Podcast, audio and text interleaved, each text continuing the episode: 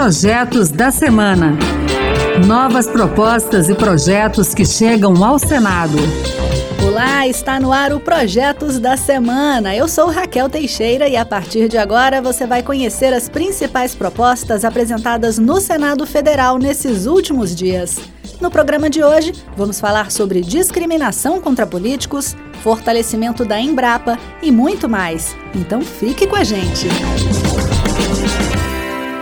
Chegou ao Senado nesta semana o projeto que tipifica os crimes de discriminação contra pessoas expostas politicamente, como parlamentares, ministros de Estado e de tribunais superiores, governadores e outras autoridades. O texto ainda estende a proteção a quem estiver sob investigação ou respondendo à ação judicial. Também os familiares dessas pessoas estão amparadas, caso a proposta seja aprovada. Pelo projeto, poderá ser condenado com pena de reclusão de 2 a 4 anos e pagamento de multa quem, por exemplo, negar a celebração ou manutenção de contrato de abertura de conta corrente e a concessão de crédito ou de outro serviço às pessoas consideradas potenciais vítimas desse crime. Já aprovada pela Câmara dos Deputados, a proposta foi criticada pelo senador Jorge Seife, do PL de Santa Catarina. Para ele, o projeto é uma mordaça e não pode ser aceito por quem defende a democracia, a liberdade e, em especial, a liberdade de expressão.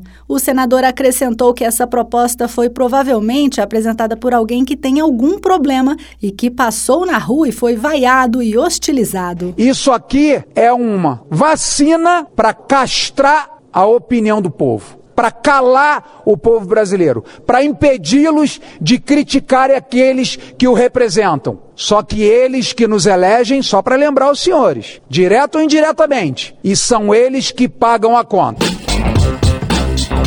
Quem circula pelas cidades do país deve ter notado que muitos carros já estão identificados com a placa padrão Mercosul, que se diferencia da placa cinza por não ter a inscrição da cidade e do estado em que o veículo foi registrado. Mas o senador Esperidião Amin, do PP de Santa Catarina, quer mudar isso. Para tanto, apresentou um projeto para exigir que nessas placas padrão Mercosul também constem essas informações. Para ele, saber a origem do veículo pela placa vai facilitar o trabalho de fiscalização das polícias, reforçar o sentido de pertencimento das pessoas à sua região e ainda facilitar o levantamento estatístico de turistas nas diversas localidades por onde os visitantes viajam. E já que o assunto é trânsito, uma proposta do senador Cleitinho, apresentada nesta semana, prevê que no documento de transferência do veículo usado conste a informação da quilometragem registrada no momento da venda.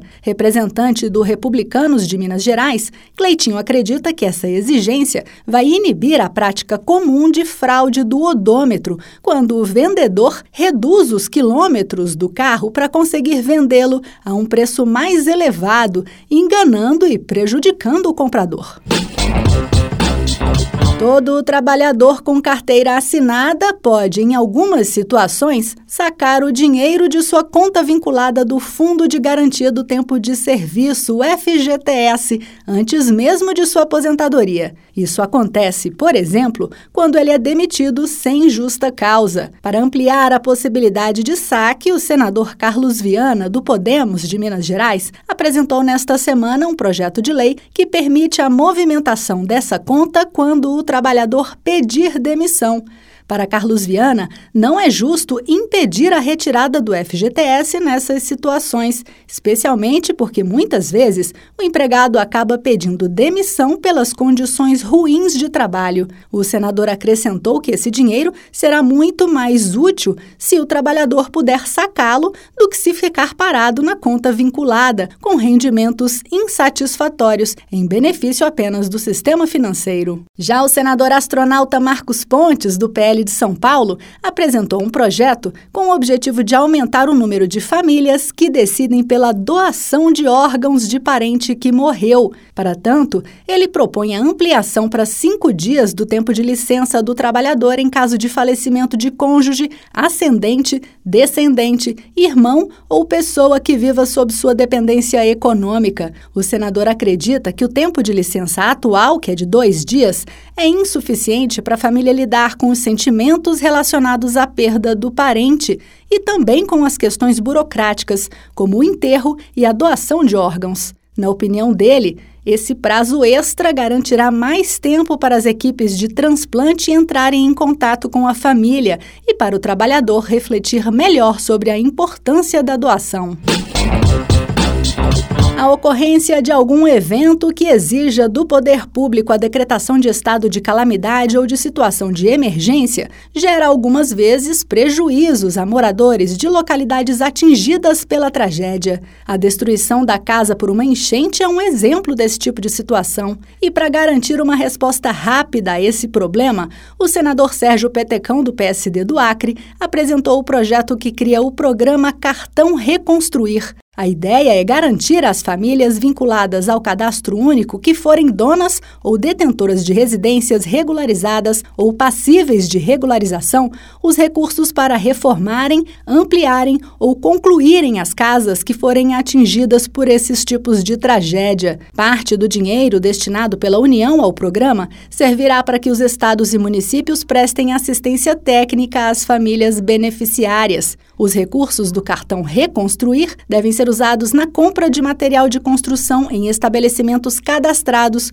junto ao operador financeiro do programa, como explicou Sérgio Petecão. A compra de materiais acaba por estimular o comércio e a prestação de serviços locais. É o dinheiro circulando na comunidade. Situação bastante desejável em caso de emergência de calamidade pública. Então, o grande objetivo é botar o dinheiro na mão de quem precisa para que ele possa ele mesmo reconstruir a sua casa, o seu bem, quando venha ter é, algum tipo de, é, de dano por conta de enchente, por conta de outras situações que venham prejudicar a população.